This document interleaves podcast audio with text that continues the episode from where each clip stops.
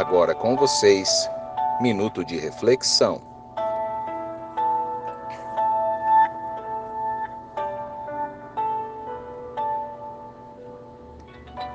Não conte seus sonhos para quem não sabe sonhar.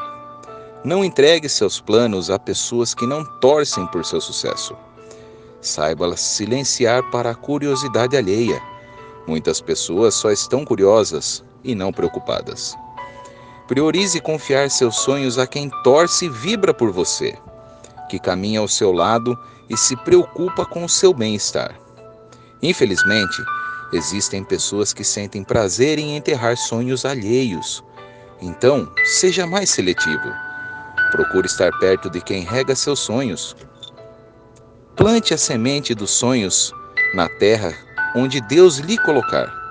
Entregue a Ele e deixe que no tempo certo Ele fará frutificar. Que vocês tenham um ótimo dia e que Deus abençoe muito vocês. Cristiano Mantovani.